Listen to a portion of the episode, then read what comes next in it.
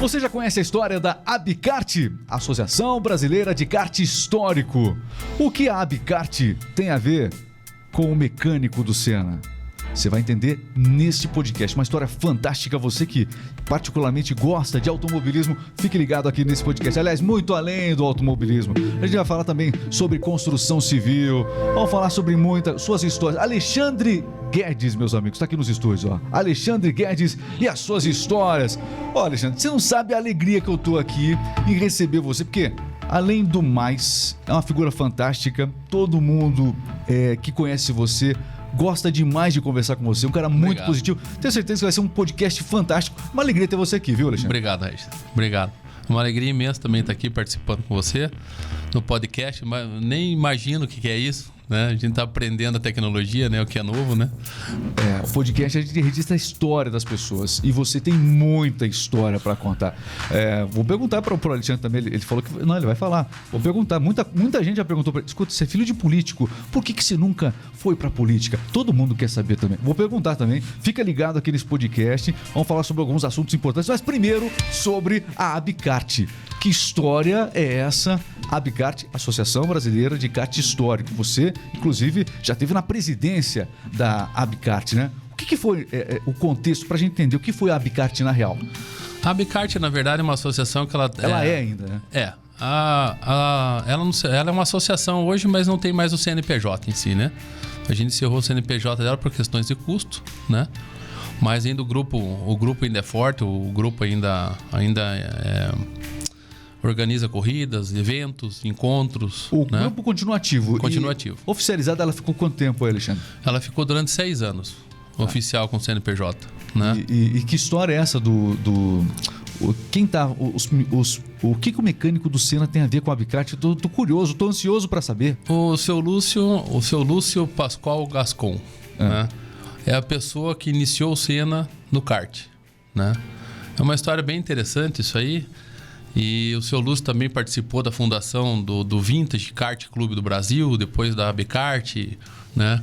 Que por questões de, de ego, às vezes o pessoal acaba meio que rachando, depois se junta de novo. É normal de qualquer associação. E o kart histórico acabou unindo todo esse pessoal da antiga de novo, né? Pessoal pilotos da década de 60, de 60, de 70, que voltaram a restaurar seus karts de época e se apresentar em pistas de novo.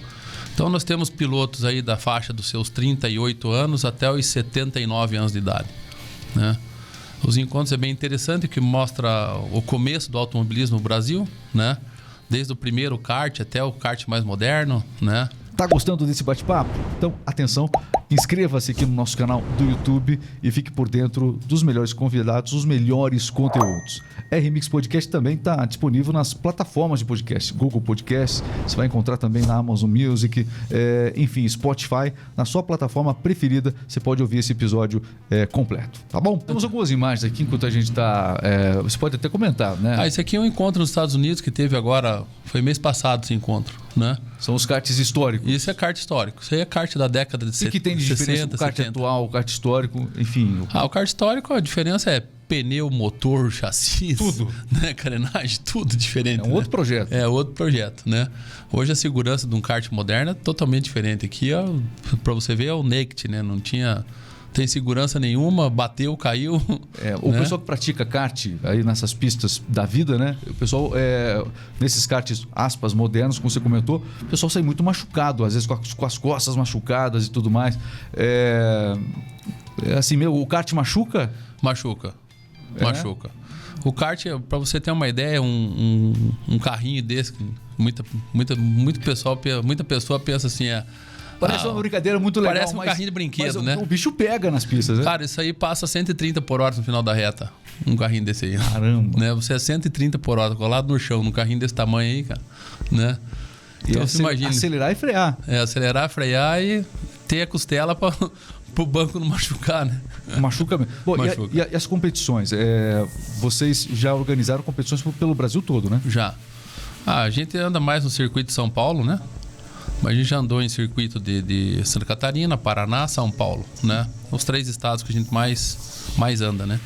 São Paulo, pela quantidade de cartódromo que tem, então é muito mais fácil organizar uma prova, um encontro em São Paulo e até mesmo pelo pessoal que a maioria das pessoas é, envolvidas na Becart estão lá, então é mais fácil. Né? É, hoje os, os, filhos desse mecânico. É, do Tchê? É, do, do, do Senna, do né? seu Lúcio. Exatamente. Eles é, também fazem parte, atuam. Atuam. Na, na ainda, Abicart, não é isso? Eles atuam na Abicart e ainda são mecânicos ainda, um dos principais mecânicos aí de kart do Brasil ainda, né? Atendem ainda kart moderno, histórico. Eles contam histórias fantásticas daquela época do pai dele. Ah, né? cara. Não... Tem, tem, alguma história que você lembra assim que eles contaram, assim? Cara, uma coisa, uma coisa que me chama a atenção assim foi o, o, quando o seu Milton, o pai do Senna, comprou um kart, ele não queria que o Senna andasse de kart. Era mais ou menos isso. Então daí o seu Lúcio viu que ele tinha um, talento, né? Para andar de kart e começou a ensinar ele a andar de kart. Inclusive bancou ele no primeiro ano de carreira do Senna. Quem bancou foi o seu Lúcio que bancou. Com motor, com chassis, com tudo, né? Quando o seu Milton descobriu, ele já estava andando no Campeonato Paulista já, né? E tem várias histórias assim do seu Lúcio. O seu Lúcio era uma pessoa. Eu, eu particularmente não conheci ele pessoalmente, porque ele morreu em 2015 e eu comecei no, no kart histórico em 2000, no final de 2015. Ele morreu no início de 2015. Mas os filhos desse mecânico que esteve ao lado do Senna, eles registraram essas histórias. Isso é muito legal. Ah, se você chegar na oficina do Tchê hoje, você vê as cartas que o Senna mandava de próprio punho pro, pro Tchê dos campeonatos da, na Europa. Quase um, é um museu. Da Fórmula né? 2, tem capacete do Senna, tem o motor do Senna, tem tudo lá, cara. É fantástico lá. Muito bem. Bom, é, Alexandre Guedes falando com a gente a respeito da Abicart. Então a Abicart ela é, tende a continuar e na, na ela agora... vai continuar. Vai ter uma prova agora em Brasília no dia, se eu não me engano, vai ser em agosto, no meio de agosto. Vai ter uma prova também em Atibaia, que o pessoal tá, tá tentando realizar agora também, o um encontro em Atibaia. E você, mas você, é, você na. Você vai ficar só na presidência ou você vai pra pista também? Como é que é? Não, a gente vai pra pista. E na pista, como é que é o Alexandre Guedes piloto? Gordo, não anda. Porque é pesa muito no kart, é isso? Poxa, você tá sendo muito duro. A Becart com, é assim, tá sendo ó. muito duro com você mesmo, aquele Não, cara, você vê, ah. pro kart eu não tenho corpo kart, vamos falar bem a verdade. Ah, tá mas, bem, tá bem. Mas a gente fala. anda, até mais ou menos até que a gente anda, né? Tem, ó, aqui em casa também tem o Jerônimo Fábio que anda com a gente. E você vê, nas pistas, a, a AB Kart ela tem uma. Tem, do, tem duas modalidades. Você pode fazer a velocidade, né? E tem a regularidade. Então tem o piloto mais regular. Por quê? Por que tem a regularidade? Porque os karts são diferentes. Então, dependendo. A gente tá, tá andando na pista com kart lá dos anos 70 e dos anos 80, anos 90, né? Então tem essa diferença de, de, largura, diferença de pneu, tem diferença de motor. Então, para evitar isso, a gente coloca lá o piloto mais regular, né? Então, o é, piloto que for mais regular é o cara que ganha. Então, às vezes, não é o cara que chega em primeiro que ganha. Às vezes, o cara que tá lá em último tá andando melhor do que o cara que tá É um prêmio de consolação, esse tipo assim, ah, vamos eleger que o piloto destaque. É mais ou menos isso? Não, tô brincando. Não, pô, é que você andar na, na regularidade é, digamos assim, o cara tem que é ser difícil, bom pra andar né? na regularidade. É né? difícil. O cara tem que virar todas, todas as tem voltas. Tem gente que é rápida na né? pista, mas não é consistente e é. acaba com a corrida não só dele, mas de muita gente. Né? A regularidade é uma, é. exige disciplina, autodisciplina. É, e é difícil, porque às vezes você vê um, você tá lá na pista, você vê um amigo teu, é. você quer já dar aquele peguinha, você sempre tem Ó, aquela você sabe, você competição. Sabe, né? Alexandre, você sabe que eu sou fã de automobilismo. Eu, eu, eu, fico na segurança do meu cockpit. O automobilismo virtual. Tem muita gente aí, inclusive, que, que foi para essa modalidade. Acredito que talvez até o pessoal lá, muitos da Abicat, eh, já atuem no automobilismo virtual. Acredito. Mas é fantástico esse universo. É fantástico, né? Então, é, mas é diferente. Simulação de realidade. Você está numa pista virtual, disputando posição, indo no limite. Na, na real, acaba não sendo exatamente assim, né? Ah, não. Você não... tem adrenalina aí, pô. Se acidentar no virtual é uma coisa. É. E, no, e no, no, real, né? É, em Limeira, a... existe lá em Limeira uma prova chamada GP do Bem. Certo? Até o doutor Alcídio que, que organiza, tem a equipe dele lá. Então a prova ela é voltada só para caridade. Então a gente faz a prova, a inscrição da prova são alimentos, tudo que for é, de dinheiro que a prova arrecadar é para instituições de caridade da região de Limeira. Então é fantástico. Nessa prova teve um piloto de Curitiba que o kart histórico você tem que ter um certo respeito para você andar, o kart antigo, porque ele não tem carenagem. Então se você bater, uma roda pode sobrepor a outra e você pode capotar, né? E você, a gente pensa que não está na velocidade pequena, você não está na velocidade pequena. Você, na hora que você larga, você já está a 80, quase 90 por hora. Então você bater com um carro desse a, a 90 por hora não é nada gostoso. Já viu muito acidente de kart? Vi um acidente. Esse foi o acidente mais feio que eu vi. É, veio esse piloto de Curitiba ultrapassando todo mundo pela, pela parte suja da pista, né? E a curva era uma curva para a esquerda, né? Então todo mundo entrou à esquerda e ele não conseguiu frear para se encaixar. Então ele bateu na roda no histórico e ele levantou, cara. Ele, ele capotou feio mesmo. Capotou muito feio e você vê da pista, você vê uma capotagem dessa, você vê o piloto, né, o kart quebrando e o piloto no chão, né, o piloto bater, desmaiar, né? Então não é nada gostoso, cara. Você então você Aba- acompanhar aquilo é, não, abala, não, não, não é legal ver.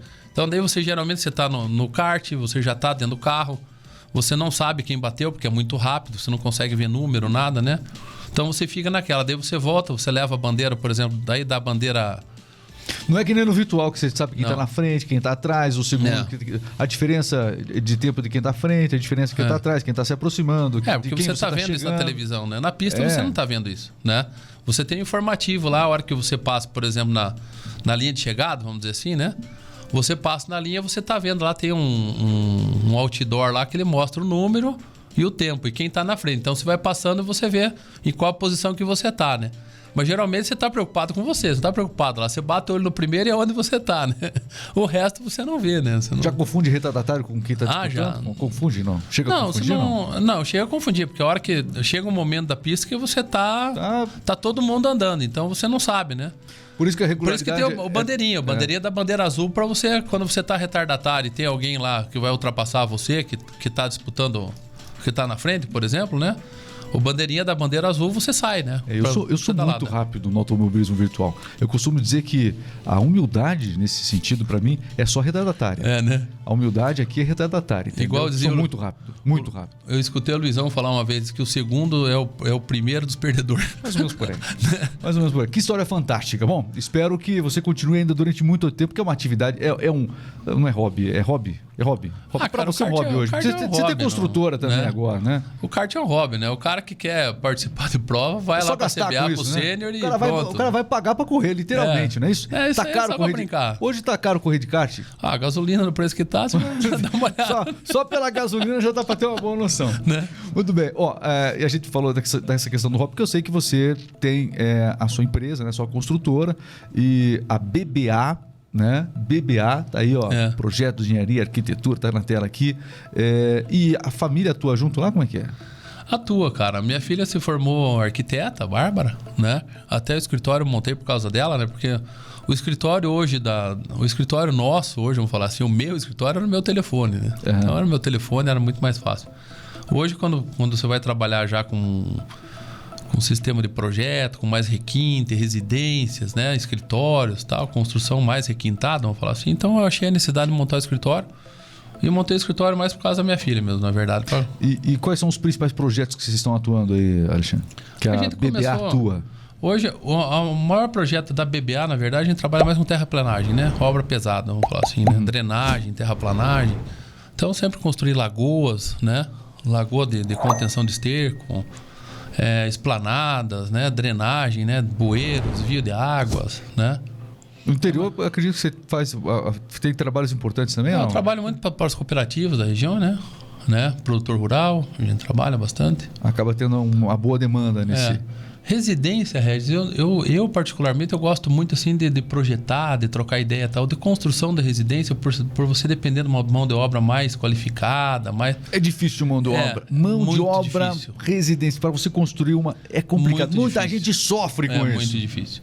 Então eu nunca fui muito ligado assim à construção. Quando você achar um bom residência. pedreiro, você tem que casar com ele, né? Verdade? Tem, é, que- não, é né? bom fazer um papel com ele. Traz para morar junto, não é? É verdade. É. Então minha filha se formou Mas, arquiteta. mas temos, mas temos bons prof- bons profissionais. A gente está sendo um pouquinho Não, tem, não. Não, tem ótimos Por isso que eu profissionais. tô falando, tem. Casa. É A melhor. nossa região tem ótimos profissionais, tem ótimas construtoras. Eu não, né, não posso dizer, né? Claro, com certeza. E não pode falar mal de ninguém, muito pelo contrário, Temos né? Construção civil, Em né? qualquer ramo a gente tem os bons e tem É. aqueles que, né? É. Qualquer ramo. E daí eu montei o escritório mais. pra- podcast também a gente tem os apresentadores assim. Assim, né? É tem, normal, né? normal. Faz parte. né? Ah, então, eu montei lá para ela, para atender projeto, começar nessa demanda, começar a talvez construir aí condomínios, alguma coisa assim. A gente tá nos projetos mais de condomínio fechado, né?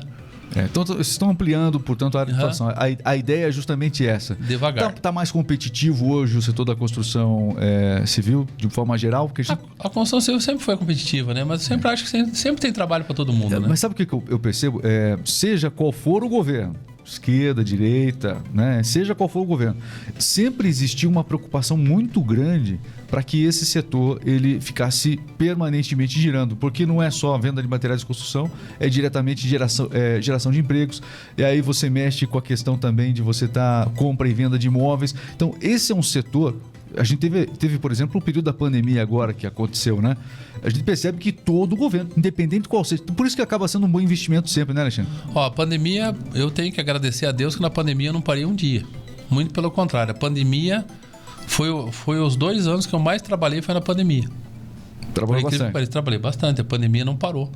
Né? Eu não parei, a construção civil não parou. E o governo também acabou é, trazendo uma série de medidas para que esse mercado não parasse, justamente, né? É, se você, se você olhar até os preços do, uma, do material de construção em si, você tem aquela a alta, que nem teve a alta do, do aço agora, né? Cimento e tal. Mas é uma alta assim que ele, ela sobe daqui a pouco eles retraem um pouco. Porque se subir muito esse material, esse é o material de giro da população brasileira, vamos falar a verdade, né? Então, ó, você vê aonde você vê a temperatura do mercado pela construção civil, né? Se a construção civil parar, já começa a dar muito desemprego, começa, né?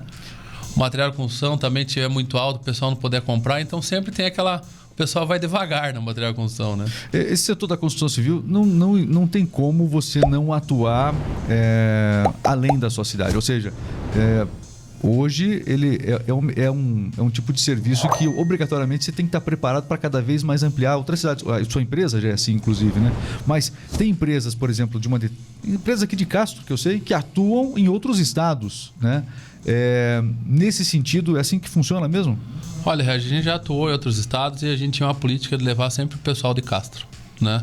Sempre. A gente trabalhou Primeiro aqui, né? Primeiros, Primeiro aqui. Primeiros domésticos. Então, eu trabalhei com meu pai há muito tempo. Meu pai tinha uma grande consultora, né? E... Seu Isidro Guedes. É, o Guedes. Meu pai, então... A gente trabalhou, comecei, a gente iniciou praticamente pelo meu tio. Meu tio tinha uma das maiores construtoras do Brasil, que era a Ferreira Guedes, né? E meu pai veio com ela para cá para construir a, a, ligação Itapeva Guedes, Ponta né? Grossa e fundou a IC Guedes. Então, junto com a IC Guedes, eu tive o, o, prazer, eu sempre falo isso, o prazer de viajar quase o Brasil inteiro, trabalhando para o Brasil inteiro, São Paulo, gasoduto Bolívia-Brasil, a gente trabalhou, a gente é, teve um, um trecho de 252 quilômetros que foi só nosso, né? Trabalhamos na reabilitação de do estado de São Paulo. Seguiu os passos do pai na construtora, é, então. Isso. É, seguiu os passos do pai. É, duplicação da Fernão Dias, duplicação da 116. A gente trabalhou em bastante, muitas obras aí no país. E trabalhar fora não é fácil, né? É aquele negócio, quando você está lá, você viaja, você acaba, digamos, castigando sua família, porque você não vê quase ninguém, você não tem tempo de ver os amigos, não tem tempo de nada. Você deve ter ótimas lembranças né? desse período que você trabalhou, né? aprendeu, é, o período lá da IC Guedes, que trabalhava com seu pai. Deve ah, ter boas histórias aí. Fantástico, cara. Trabalhar em... Que histórias assim que você lê, caramba, essa história nunca vai sair da minha memória. Ah, cara, minha memória foi. A, a, o que mais fica na minha memória é a obra do Gasbol, cara, do, do Bolívia Brasil. A obra do Bolívia Brasil, eu tava vindo embora para casa, um, seis e meia da tarde. Essa chuva. obra, só me, me recapitula. Essa obra foi a obra que saiu da Bolívia e veio até o Rio Grande do Sul, uhum. trazendo gás natural. Né? Ligou um amigo meu e falou assim: Alexandre, tem uma obrinha para você ver aqui. Que você, vê, você consegue vir aqui? Eu já tava lá no Barigui, cara. Eu falei: Ó, tá, eu dou um pulo aí. Voltei lá do outro lado de Curitiba. Pô, o cara, quando o cara me mostrou a planilha, eu falei: Que isso, cara? Isso aqui é obra que não existe no Brasil, mas é só um tipo de de escavação, de canaleta e tal, tinha 250 quilômetros num tipo de canaleta, né? Fora o resto de obra. Isso foi numa sexta-feira, na terça eu estava no Gasbol, no Rio Grande do Sul, num frio congelante, né? E a gente começou a obra. A gente ficou três anos trabalhando lá. E foi, acho que uma, a maior obra que eu trabalhei foi essa. 252 quilômetros de duto. Né? Aprendeu muita coisa. Na Serra Gaúcha, ganhei uns 15 quilos. Ah. Morava do lado de gramado. Tá, tá achando é. justificativo. É, é, isso. é isso aí. Então foi assim uma obra que eu Prejudicou a sua assim. atuação no kart, é isso que você está falando, né? É, prejudicou um pouquinho. Prejudicou um pouquinho. É, Senão você podia estar, tá, podia estar tá em outro, né? É, podia. Você está sendo mal consigo mesmo, é. o, o, o, Alexandre. Bom, é, em relação à consultora, é, é, aliás, eu preciso aqui falar da sua família. Você está trabalhando com a família. O que significa o que, BBA? Como é que é? Ah, BBA Bruna, é. Bárbara? É Bruna, Bárbara e Alexandre. A, a Bruna. É, ela tinha, eu vou falar com certeza aqui, ó, lá em casa seguiam a sua filha a Bruna. Porque ela era aeromoça, né? É, a Bruna, por É. dois anos e meio, foi comissária da Seguiam, Qatar. né? Eu também acabava vendo os vídeos, achava fantástico ela, é, porque ela foi aeromoça, então por onde ela passava, ela registrava. E olha, é, ela fez sucesso no Instagram aí, não fez? Ah, minha filha, ela, ela tem um, um, um dom, assim, para esse, esse lado comercial e de marketing, né? Ah, não sei de onde que veio, né? Não tenho a menor né? ideia, Da onde né? será? Da onde será, né? E ela colocou mesmo, ela, onde ela passava, ela mostrava. Era muito divertido ver a- as postagens dela, né?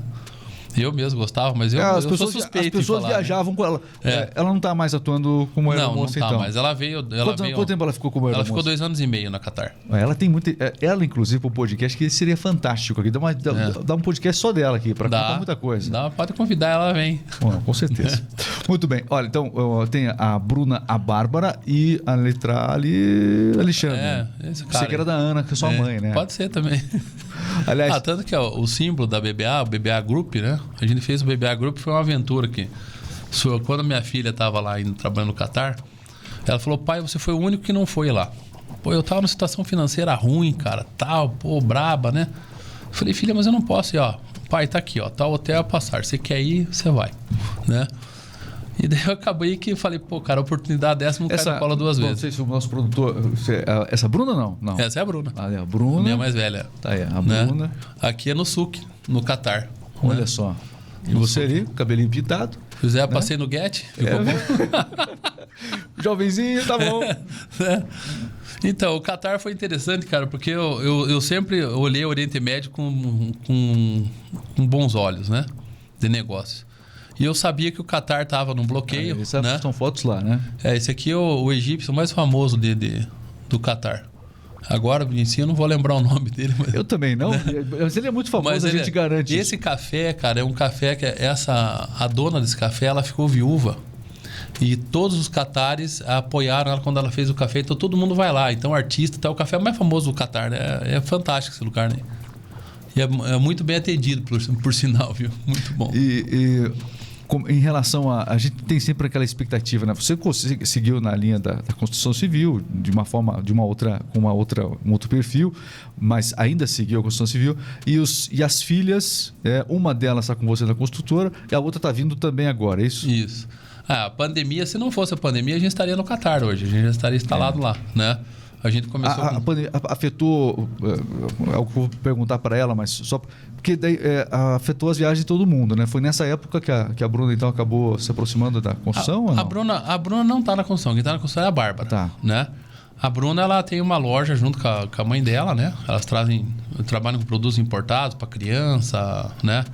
Mamãe e bebê, vamos falar Mas assim, emprestou né? o seu, emprestou a sua- o seu registro de nome para o B do É, nome B, dela, ela é. emprestou o B para a empresa. E daí, qu- quando eu fiz o símbolo com a bandeira do Catar e do Brasil, era pra gente se apresentar no Catar, porque o Catar estava bloqueado pelos outros países do, do Oriente Médio por questões de negócios, questões de ego, vamos falar assim, né? Sim. E eles não tinham, é, eles não tinham, eles queriam é, tecnologia de plantio, eles queriam um monte de coisa para eles colocarem no país. O país é muito pequeno, né? É muito pequeno mesmo. O, pa- o país, a, a, a população do país é a mesma da população de Curitiba, para você ter uma ideia. E né? em termos de território, assim, extensão. Extensão, vamos falar, dá Caça, Guarapuava, Ponta Grossa, dá um, vai, uns- uns 5, 6 municípios grandes aqui do Paraná, Uhum. vai. Não é muito grande, não. Só que eles têm muito dinheiro, estão sentados em cima da maior mina de gás natural do É, mundo. isso faz uma né? pequena diferença, Uma não? pequena diferença. Faz né? uma pequena diferença. Então eles queriam projetos de, de construção A civil. ponto de sediar a Copa do Mundo, diga-se de passagem, né? né? Quando eu fui lá em 2019, já estava pronto os, os estádios, só para você ter uma ideia.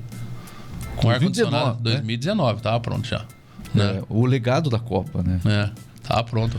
Inclusive, eles fizeram um, um estádio inteiro de montar e desmontar no deserto, né? É fantástico. Você monta ele desmonta. Onde É, a gente, é, sempre quando a Copa do Mundo vai, vai para um lugar, a gente acaba vendo essas, é, essas proezas da engenharia é, que acabam sendo destaques nos jogos e vai aprendendo e, e realmente a, a, a forma arquitetônica de um estádio ela muda de Copa em Copa para mostrar as características do país, né? É, a pandemia lá tem uma feira chamada Agritech. A gente foi convidado a participar dessa feira. Isso em novembro, a feira era em março, né? E eu vim pra cá e acabei reunindo um pessoal daqui pra gente ir. A gente tava embarcando dia 10 de março, a pandemia começou no dia 4, né? A gente acabou perdendo todo o investimento que era para ter colocado lá. Na verdade, era, era pra gente ter atendido a, a toda a destinação do lixo da Copa do Mundo, drenagem da cidade de Doha. A gente tava bem, né? Bem focado em ir para lá mesmo. Acabou que daí a pandemia não deixou. Né? Não vai para a Copa não, Alexandre? Não vou para a Copa, então, muito caro. uma desculpinha para ir para o Catar. É muito caro, caro para Custo de vida lá altíssimo. O tempo que você ficou lá, o que você percebeu do custo de vida lá? Ah, cara, tudo, é, tudo vem de fora, né? No Catar, né? Tudo vem de fora. Comida vem de fora, remédio vem de fora. Ah, vai te catar, carro vem sério? de fora, tudo de fora. Vai te catar. e tudo vem de fora. Então, você vai comer uma pizza lá, uma mini pizza, era 20 reais na época, né? Isso que eu tava, o Rio, né? Que lá é o Rio, Qatar Rio, né? Era, tava de igual para igual com, com, o Real. Hoje já não tá. O Qatar Rio tá muito mais caro que o nosso, né? Então comer lá é caro, cara. Você vai tomar um café lá, você gasta Quem 40 tá reais, 50 dias lá, uma viagem lá, pode preparar o ah, bolso. prepara o bolso, porque comer lá é caro. É caro. Aí. Né? Mas de... é um povo fantástico, cara. Eu gostei muito de lá, viu? Bom, é, imagino, né? imagino. Você tem ótimos registros, ótimas lembranças, inclusive apresentadas, apresentadas aqui no, no podcast, que é um bom momento destinado a esse registro da, da sua vida aí, né? Ah, o passeio no deserto é fantástico, cara. O, diga uma coisa aqui, é o seguinte, o Alexandre, ele faz. O Alexandre ele tem umas ideias assim, meu amigo, que é, é o, é o filho do Isidro Guedes mesmo, porque é. o, o, seu pai é muito criativo. O pai é. O pai é muito, seu pai é muito criativo, Fantástico. ele é conhecido pelas ideias. Inclusive tem um, um Virou até a, a frase, o Virei, Virei no, Guedes, no, Guedes, virou até tema de novela. Virei no Guedes, meu amigo, é do pai do Alexandre, é isso? É. Esse, esse termo nasceu com seu pai, não foi? É, a frase, a frase é, o virei no Guedes Popular, foi, uma boa, né? foi uma boa. O pai aproveitou na campanha de 86, se não me engano, virei no Guedes ou federal. Né? Ele foi candidato a, a é, deputado federal. federal é. Exatamente. A frase correta é virei no Guedes. Né? No Guedes é. Existe um histórico dessa na frase. Na nossa região aqui, virei né? no Guedes. É, virei no. Eu, existe um, um, uma história dessa frase, eu não virei no Guedes, que vem de Santa Catarina. Eu, eu tinha recebi por e-mail de um amigo uma vez, há, há muitos anos, quando começou o e-mail, né? Eu gravei aquilo, depois não sei onde que eu pus, perdi e foi. E virou e virou no Guedes, né? Tanto que teve uma entrevista em Ponta Grossa de um cidadão na televisão que falou: pô, é de um velhinho lá de casa. Caramba.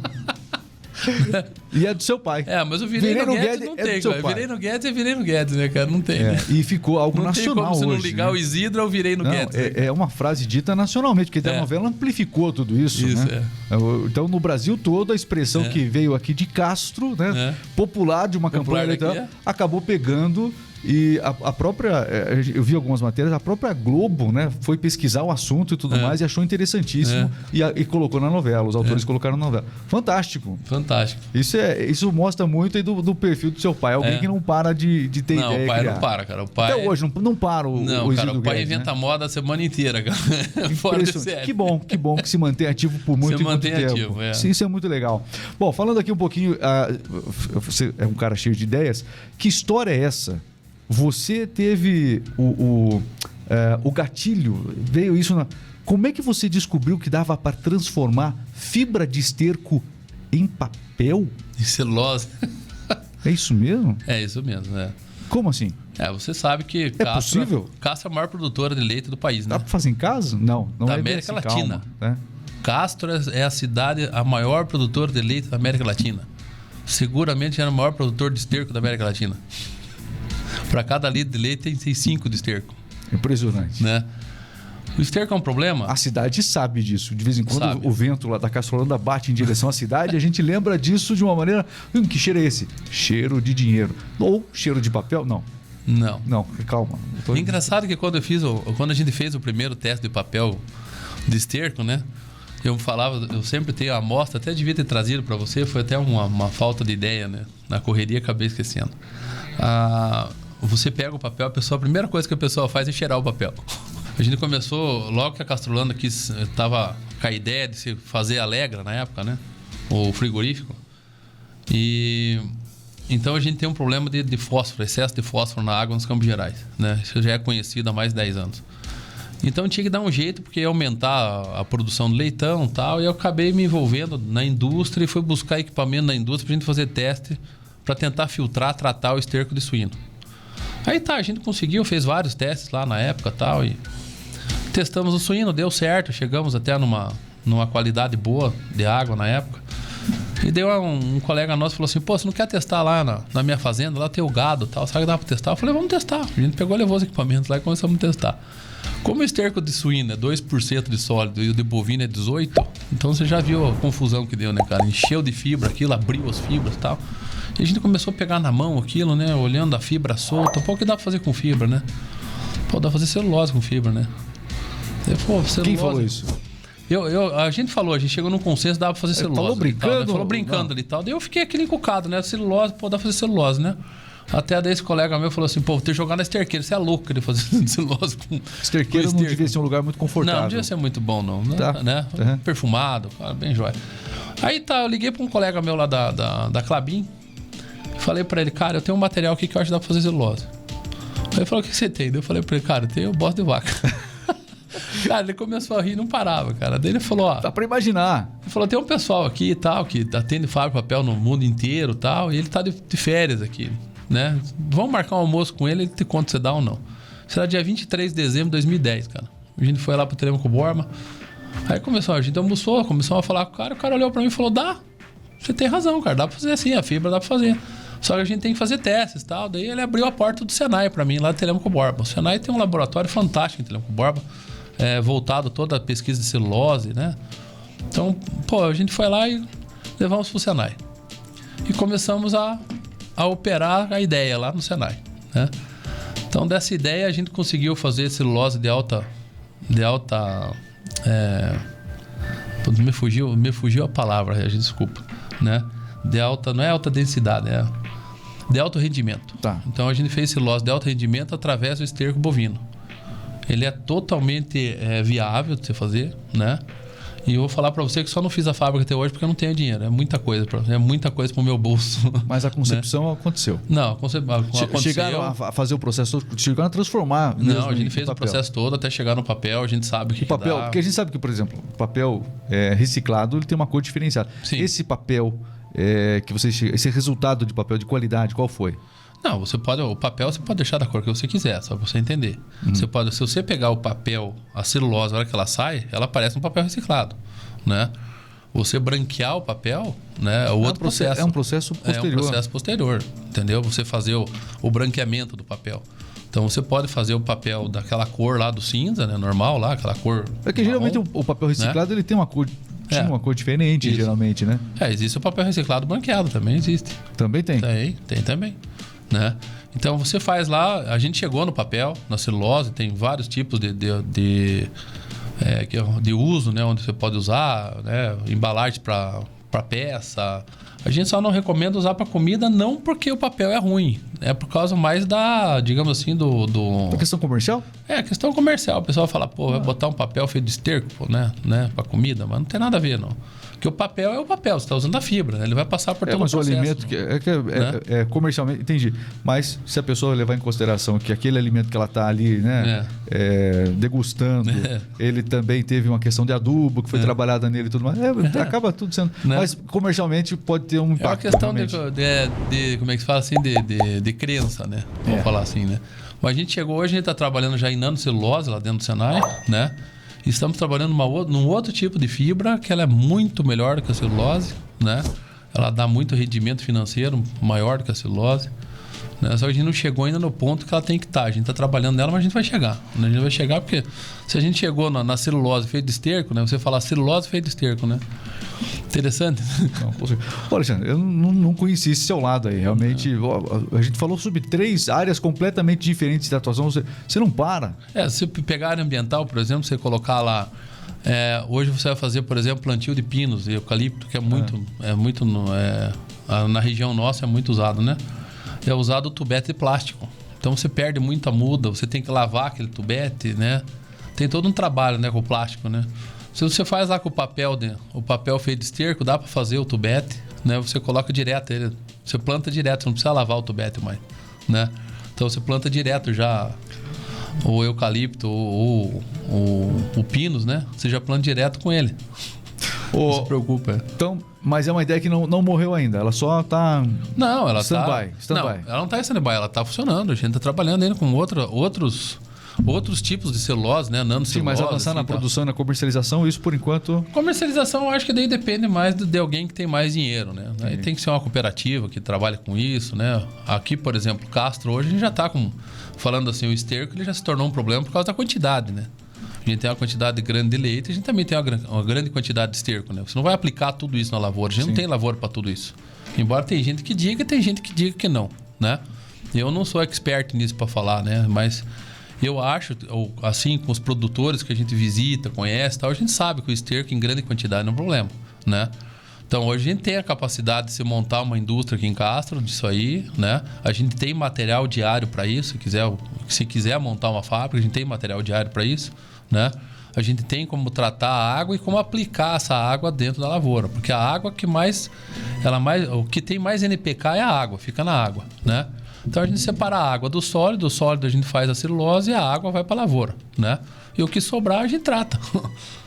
Bom, Alexandre, antes de você. É, a gente falou sobre três, três perfis, pelo menos três, né? Que você teve ao longo da vida: automobilismo, enfim, a construtora, é, esse lado seu é criativo, curioso. Mas é o seguinte: falar um pouquinho aqui da, da sua história. O Alexandre, quando eu crescer, eu vou descobrir como transformar a fibra do. Não, não, não. Como é que era o Alexandre como criança? Conta um pouquinho dessa sua história. Você nasceu Castro mesmo, né? É, cresceu. Conta um pouquinho da sua história aí, vamos lá. Ah, cara, nasci, nasci em Ponta Grossa porque minha, minha mãe dava aula no Carambeí. Você nasceu em Castro. Né? Minha mãe dava no Carambeí e foi mais fácil ir para Ponta Grossa do que vir para Castro, né? Mas eu moro em Castro minha vida toda, né? Estudei nas escolas de Castro. Meus amigos são aqui de Castro, né? Minha história daqui, então... Você veio para cá com quantos anos? É... De Ponta Grossa? Não, eu morei sempre aqui. Eu só nasci lá. Ah, tá. Né? Morei a vida toda aqui, tá. né? Eu, cara, sonho, falar assim, tinha um sonho de alguma coisa, eu sempre tive um sonho no automobilismo, talvez a gente correr no automobilismo, tá lá. Mas mais... como é que era o Alexandre Guedes, vamos lá, em casa, como é que era? Aquele, aquele, aquela a criança infância? introvertida, aquele cara comportadinho que Não. realmente fazia certinho a vontade do pai com a mãe, como Não. é que é? Pode contar, é isso que eu quero saber. Não. O Alexandre sempre teve a. Inquieto. Inquieto, vida toda, né? Sempre inquieto. Sempre, sempre Tem uma história boa da sua infância aí que você lembra assim, caramba, uma vez cara, eu Cara, eu fugi isso. de casa com dois anos de idade, eu fugi Como de casa. Assim, fugir de casa com dois anos de idade? Eu Quem que foge de, de casa. com dois anos de idade, Alexandre? Eu aprendi a abrir o portão, cara, ninguém me segurava em casa. Isso aí. Caramba. A escola Amanda era onde é o. O, o Vicino. O, ali não. O Carlos Decker, né? O antigo Carlos Decker era o Amanda antigamente.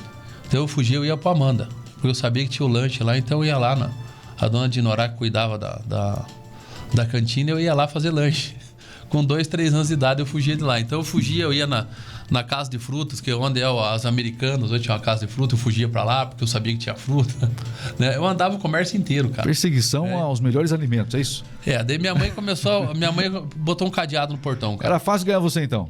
É. Se, se, se, se, um estranho chegasse, olha, um docinho aqui, você embalava. É, inclusive tem uma história que quem não, não deixou, estava me raptando, quem não deixou foi o seu Cláudio, Cláudio Kugler. O que, que, te ofereceram? não sei, cara. alguma, coisa, alguma coisa estavam oferecendo para o pequeno Alexandre. Isso dois anos. A infância inteira você foi inquieto, então? Fui. Na escola, como é que foi? Sempre inquieto também. Hiperativo. Ah, na escola Sempre você deve ter. Hiperativo. Na escola você deve ter muita história. Ah, tem, cara. Eu tenho dó Alguma contável ou não?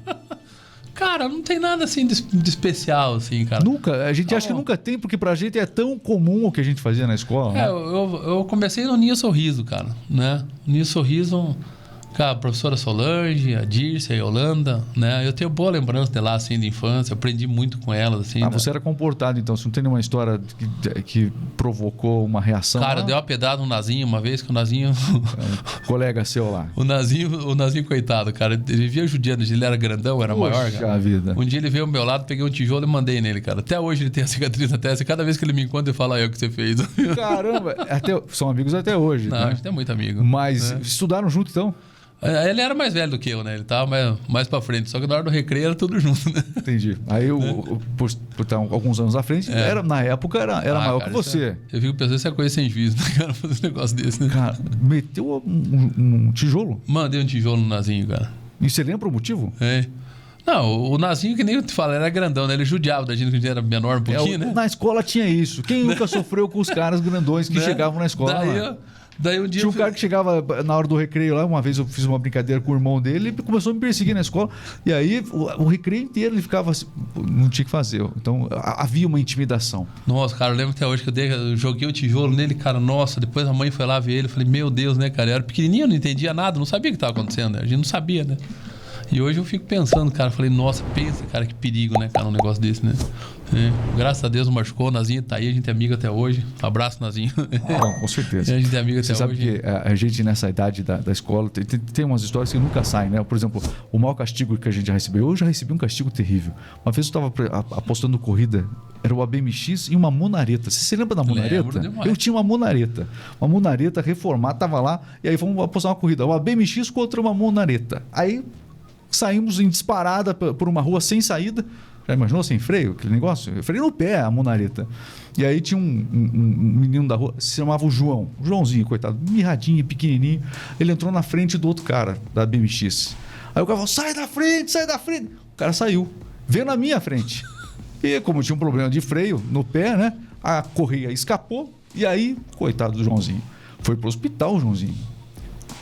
Arregaçou. Impressionante. Esse Joãozinho não era o motorista do ônibus que te pegou aquela vez acho que pode também. ser, que eu tive sofri um acidente depois, o ônibus pegou, talvez seja esse. Mas aí, eu, aí eu lembro que eu culpei, porque a gente, na nossa ótica, a gente foi um anjo. Não, eu não tive culpa. Ele saiu da frente e jogou aqui, entendeu? Na verdade, talvez eu não tivesse mesmo, mas eu tentei, assim, cobrir é, as histórias que a gente tem. É, Alexandre, não parecem tão graves assim Não, hoje em né? dia, né? É. Mas aos olhos dos outros, talvez, é, né? Cara, eu penso assim que a infância de hoje é bem diferente da nossa época, né? Porque ó, eu tinha amigo na cidade inteira. Então, ó, eu brincava aqui na região do teu estúdio, aqui, a gente brincava, tinha amigo aqui. Ali no que tem a, a, a autoescola, ali acho que tinha uma escola bacana, alguma coisa assim. Ali tinha uma pista de bicicleta, cara. A gente, a gente corria com bicicross ali, né? Uhum. Acabei de fingir, ainda bem que a câmera tá. Acabei de fingir que tomei água, que acabou É, a água. aqui. acabou? Tá tudo bem. Toma uma aguinha aí, vê lá. A minha tem. Conversa boa, vai lá. então a gente corria de bicicleta aqui, Quer a dizer gente que tinha amigo se, na se eu Santa se- Cruz. se o estúdio fosse montado naquela época que você morava aqui, seria impossível ter um estúdio aqui, é isso? Com Ah. barulho e tudo mais, é isso? Hoje é uma região tranquila. Eu penso lá na chácara, cara, que era chácara. Eu sempre morei, eu morei na chácara Hoje é região 78. tranquila, hoje só tem o UPA aqui na, na, na frente. Mas é uma região mais tranquila do que na sua época, então, é isso? A gente juntava muita gente, viu, Regis? Hoje é difícil você ver uma criançada se juntar assim, eu acho. Lá em casa, que é- é lá no- na área rural, vamos falar assim, já do outro lado do asfalto, né? A gente juntava 35 crianças brincando, cara, assim, ó. E ficava brincando até a noite, né? Em 30. Era difícil o dia que tinha menos de 20 lá. Então a gente jogava bola, bete ombro, né? Subia na árvore, era, era casinha, era panela de barro, era estradinha, era. Você está falando tudo isso, é claro, a gente cresceu mais ou menos na mesma época, né? É, em lugares diferentes, evidentemente. Você tem uma irmã, a Fabiana. Tem a Fabiana. Mas um abraço para a Fabiana. A Fabiana, é, é, olha, vou te contar, a família de vocês inteira aqui é fantástica, né? Tem muitas histórias para contar, realmente. Uma excelente profissional também. É, a Fabiana, você cresceu com ela. Vocês brigavam muito não? Bastante. Bastante. Ela é mais velha que você, mais nova? Ela é mais que nova do que eu. Mais nova. Ela é mais nova que eu. Realmente parece mais nova. Se ela fosse É. mais velha, eu falava, poxa, então você tá Graças a acabadinho. Deus, né? é igual carrinho de prefeitura, né? E, e- brigavam muito? Bom né? Deus, né? Ruim de lata. Eu e minha mãe, a gente se quebrava tudo. Não, a gente se quebrava. Se quebrava bastante. É. É, só É. isso, mais nada. Mas brincava o dia inteiro também, né? Ah, com Brigava, certeza. mas brincava o dia Coisa de inteiro. irmão, é isso? É. Tá, mas enfim, o Alexandre, é, já deu pra entender mais ou menos que você era assim. Dá pra, entender- dá pra gente imaginar uma versão é, criança do Alexandre Guedes? Ah, com certeza dá pra gente imaginar essa versão criança. Porque você é um cara muito descontraído até hoje, imagino como criança. Devia ser muito legal você ser um amigo. Cara, não sei, talvez. Ainda bem que a gente não cresceu junto. Né? E eu e fico imaginando, rapaz, é, seria sensacional aí, uma dupla pra se preocupar na cidade, com certeza. hein? É, eu nunca fui muito, nunca gostei de brigar, nunca gostei dessas Também coisas não. não. também. Eu sempre gostava de brincar, de ter os amigos. Eu tinha meus amigos certos ali. Nunca, nunca medi amizade Eu, por eu- eu dinheiro. nunca gostei de brigar, Né? mas eu gostava de gritar: briga, briga, Briga, ficar tentando. briga. É, mais ou menos por aí. Eu nunca medi minha amizade por, por dinheiro, nunca na minha vida, né? Eu tenho amigos de todas as classes sociais e, né? E, tenho, e preservo essa amizade até hoje, é muito bom. A gente vê a família se encontrar, a gente se encontra hoje. Você sabe que quando a gente tem família, você já se encontra menos, né, com os amigos, né? É. Porque daí você tem, você vai para casa, você trabalha e vai para casa, você não vai mais para. Mas é muito gratificante encontrar com, a- com os amigos de infância, né? Tenho boas lembranças, né? Muito boas, inclusive. Tive uma infância muito boa, não posso reclamar, não. Muito bem. Bom, é, é- Pular é- escondido da ponte do pai, olha aí, pai, agora pode escutar. A gente ficava olhando, ficava olhando o carro do meu pai lá na. lá como em assim, cima pular escondido da ponte, escondido do pai, como é que é? É, o pai não deixava eu nadar na prainha. Por, tinha... por, razões óbvias, né? É. Perigoso para então ele. Teve, muita história triste já na prainha. E daí a gente prainha sempre... é, é, é, a enseada de Castro. É, o rio cheio para nós era uma, era uma maravilha, né? Exato. Então a gente ficava pulando lá da antiga Ponte Peito. Mas a gente, é, às tem, vezes... Tem, um, tem, um, tem um, um, aqui uma região em Castro que se chama Prainha. É o rio que passa pelo meio da cidade. Isso. Transformaram ali no balneário e tudo mais. Então, daí a gente vinha pular na, na ponte do trem aqui. Quantos metros tem aquela ponte ali? Ah, não tenho a menor ideia, cara. Só que a gente subia lá e daí pra, você subia. Para descer, não, você não conseguia descer, era só pulando. Ó, né? tem. É, eu, eu até. Eu, são poucas pessoas que pulam da, ali da ponte. Eu conheço o Tarzan que pula de lá. Você pulou com o Tarzan de lá ou não? Não, Tarzan, Tarzan é um, não. um personagem folclórico aqui de Casco, quase, né? Ele é real, mas assim, tá se tornando já um. É, é, as pessoas vão lembrar sempre do Tarzan. Então eu ficava na plataforma lá em cima olhando e vendo o carro do meu pai lá em cima, lá na, no escritório. Quando ele pegava e fazia a volta com o carro, eu pulava e me escondia embaixo da ponte. né? Eu só? Você vê eu como só, é seu Isidro Guedes, como é que era? Viu? E ele achava que nem via você por ali. Não. Você, ficou, ficava... Aí, você ficava até que horas? Ah, cara, a gente ficava o dia inteiro lá, cara. Até anoitecer quase. Depois isso, a gente ia pra casa. Isso foi antes do, do, do Xbox, então, né? Muito. Não, nem. Antes do. Videogame era só na chuva, cara. E olha sei. lá ainda. Deve ter sido antes. A gente tinha o Atari na é. época, era o Atari, pô. E teve Dynavision teve... também. E você é dessa época. Você é mais novo. Eu, eu, eu, já sou da época do Atari, cara. O Atari, então, o Atari pra nós era dia de chuva. Quando não tava chovendo muito, a gente ia jogar videogame. Só quantos anos, Alexandre? Vou pra 48, senhor. Muito bem. Tô indo, é, a gente tá num embarco aí. Três é. anos de diferença apenas. É pouca coisa. Três anos de diferença. Três anos não é nada. Nada. Falando da sua família, família maravilhosa, seu Isildo Guedes, a dona Ana. Olha, dona Ana passa uma tranquilidade tamanha. É isso mesmo? Ah, é, mano. Na sala dela era fera, hein? É professora. Era professora. Na sala de aula, mas em casa equilibra as forças, é isso? É, botou o banheirinho na linha. E, equilibra é, o banheirinho... O banheirinho, o banheirinho andou na linha com a minha mãe. Você vai entregando todo mundo, entrega mais essa aí, vai lá. O banheirinho aprontava muito lá no Vicente Machado, nenhuma professora queria ele. Aí chegou no conselho de classe no final do ano, minha mãe falou, não, pode passar para mim ano que vem que... Vou resolver o problema. E daí teve um, um, caso que ele sempre saía da sala de aula e minha mãe pegou ele no corredor meio, pô, pro pescoço, na época podia, né? Uhum. E levou é ele pra sala. De, é, e levou ele pra sala dela de novo. Então ele tinha um quê com a minha mãe, né? Uma aí que quando ele viu que ele tava na fila da minha mãe, disse que ele se abaixou assim e saiu pro outro lado, cara. E minha mãe falou: Não, Baiano, é aqui mesmo vai ficar. Puxa, ele tentou já vazar. é, nas histórias do Vicente Machado, né? Cara? Alinhou ele. Eu acho que alinhou. O Baiano é gente boa hoje pra caramba. É, deve ter alinhado. Deve ser uma enorme diferença. A gente sempre conta essas histórias quando se encontra. Mas que bom, né? É. Enfim. E a vida da gente, o Alexandre, ela é feita dessas grandes histórias. A gente já viveu ao longo da vida, todo mundo, né? Já viveu coisas difíceis, né? Situações que a gente teve que se deparar e que a gente cresceu com cada uma dessas situações. Mas cada fio de cabelo branco que a gente acaba tendo na cabeça nessa fase, muitos outros virão é, com certeza eles podem ser comparados a muitas histórias que a gente acabou vivendo ao longo da vida, que nos fazem quem a gente é de verdade, né? E uma coisa eu digo, você mudou pouca coisa. O cara que eu conheci já há muitos anos, acho que eu cheguei aqui em casa 95, já faz bastante tempo. Né? Faz tempo. Antes dos seus cabelos brancos. Foi. O, esse cara só melhorou muito. Antes de começar a passar no Get, né? É, exatamente. Já, só melhorou muito.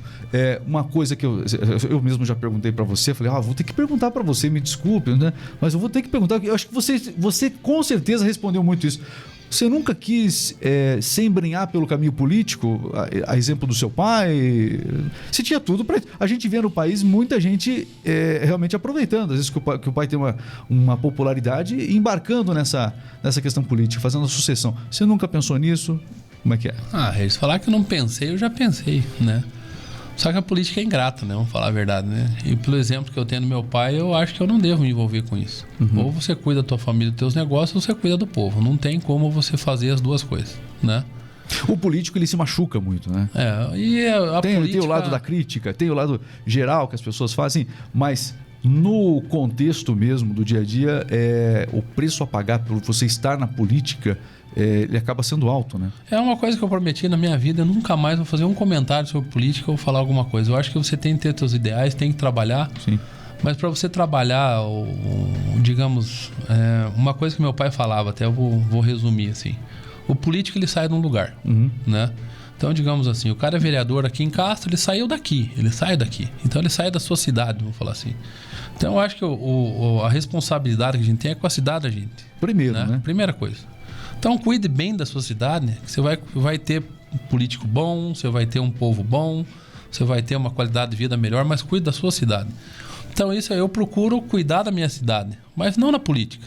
Eu, não, eu prefiro não me envolver na política. Não, você, é, você, não, você não se envolve de forma protagonista na política, Sim, mas não. assim, você é, é, sempre das discussões e tudo mais, você sempre se, sempre, se mostrou muito, muito participativo. Eu acho que isso até é, as pessoas não devem também se isentar, pelo menos a discussão a cada eleição, seja ela qual for, não é verdade? Ah, eu, cara, uma vez já fiz comentários de política e tal. Eu, uma coisa que eu me arrependo amargamente, cara. A gente acaba, é. a gente acaba perdendo. Essa sua visão mudou então? Mudou, cara. Eu, eu Mais um cabelo branco aí? Mais um monte de cabelo branco, cara. A gente acaba fazendo alguns comentários, a gente, a gente acaba machucando pessoas que não tem nada a ver com o negócio e acaba perdendo amizades que não vale a pena. Então, bem-vindo Não ao vale a clube. pena. Bem-vindo ao Não clube. vale a pena, Conheço viu? bem esse clube, eu conheço muito bem. Não vale a pena. Então, eu acho assim, ó, você pode fazer um comentário, tal, eu acho que se tiver o que reclamar, vá lá e fale, reclame, bata o pé com quem tá lá, mas não, cara, não bote nada. A Eu rede não- social inflama muita coisa Cara, eu desnecessária. não, eu não coloco mais nada em rede social, cara. Eu não coloco mesmo. Não, é muito difícil colo- fazer uma E postagem mais, é, hoje. porque é, é, a gente está falando assim, quando você vai na rede social, manifesta uma opinião politicamente, nacionalmente, já é um problema, ainda mais localmente, né? Que daí a coisa fica realmente mais complicada. Cara, a rede social é fogo pelo seguinte: o cara vai lá e faz um comentário, o cara não tem nem ideia, né? Tem um problema lá em Brasília, daí o cara tá lá, grupo do WhatsApp, por exemplo, os caras estão quebrando pau, é um defendendo o presidente, outro defendendo outro candidato, outro defendendo não sei o que e tal. Cara, ninguém conhece o cara, nunca ninguém viu, ninguém sabe como é que funciona Brasília, né? E primeiro, o cara que geralmente briga bastante nas redes sociais, né? É o cara ali que acaba fechando o olho pro problema que tá do lado dele, que é o quintal de casa. Eu sempre falo, resolva o problema do quintal de casa. Se todo mundo resolvesse o problema do quintal de casa, lá o de Ponta Grossa resolvesse Ponta Grossa, de Castro, de Castro, Carambeí, Carambeí, Piraí, Piraí. A política era outra. A política era outra, eu garanto pra você que ia sair um monte de gente boa daqui, né? Quer dizer, a gente acaba fechando os olhos também, acaba elegendo também alguns que não. Não, não por não merecimento, que acho que todo mundo merece ter um trabalho ou fazer alguma coisa, apresentar a sua ideia. Mas às vezes a gente pode escolher um pouquinho melhor, a gente pode ter um candidato melhor, a gente pode fazer um político melhor, e o político está aqui, na nossa região, está aqui. Mas isso que você está falando é, resume bem. Você pode ter é, dosado as suas opiniões políticas ao longo do tempo e tudo mais, né? Que você já teve. Mas uma coisa você não deixou de ter. Você acabou de mostrar aqui no podcast. Opinião política. Ah, né? não, opinião você Então, tem que ter, né? isso é importante. Então, esse é o Alexandre Guedes que eu sempre conheci e que se destaca até hoje. Alexandre, ó, só tenho a agradecer demais é, por você compartilhar um pouco dessa sua história, bem ampla. A gente falou um, po- pouquinho de tudo aqui. E quem não te conhecia, pô, já teve uma percepção aí de que você é um cara fantástico. É aquele amigão que todo mundo realmente é, quer ter perto. Então, agradeço demais você ter vindo aqui nos prestigiado aqui. Aliás, quando a gente começou o trabalho do podcast, foi uma das primeiras pessoas a enaltecer o trabalho aqui. E até eu falei, não, você vai ter que ir lá um dia e tudo mais, né? E a gente pôde, poder combinar isso, para mim, foi um motivo de muita alegria, particularmente falando. Ah, eu que agradeço, Regis, por ter convidado. Eu acho que foi mais na amizade, né? A gente tem, né? Não é de hoje, né? Não, muito tem tempo aí. 28 anos aí pra, Pois é. pra contar, né? E eu acho fantástica a ideia aqui também. De, né? Tem muita coisa para trabalhar aqui, né? Eu acho que dá para trazer muita coisa, muito assunto, muito bate-papo. Acho que Fala isso de é, tudo aqui, né? Trazer, trazer outras personalidades, né? Pra, gente perguntar, falar, né? É, mas quando o convidado especialmente tem o seu perfil, o podcast. A gente Né? está indo para quase uma hora de episódio aqui. Impressionante. Nossa, já? Pois é. E a Parece gente- que começou agora. E poderia ter ido muito mais, inclusive. Ah, vai. Você sabe que um bate-papo desse vai. Tem história para contar, uns três dias e mais um pouco. É, vamos ter que marcar outra, outras vezes Ah, também. podemos marcar a hora que você quiser. Obrigado, Alexandre. Eu que agradeço. Muito bem, você que acompanha o nosso bate-papo, conhece o Alexandre, enfim, já aproveite e se inscreva aqui no RMix Podcast na Rádio do Cliente. RMix Podcast também está disponível nas plataformas de podcast, Google Podcast, você vai encontrar também na Amazon Music, é, enfim, Spotify, na sua plataforma preferida, você pode ouvir esse episódio é, completo, tá bom? Muito obrigado, um abraço, até a próxima.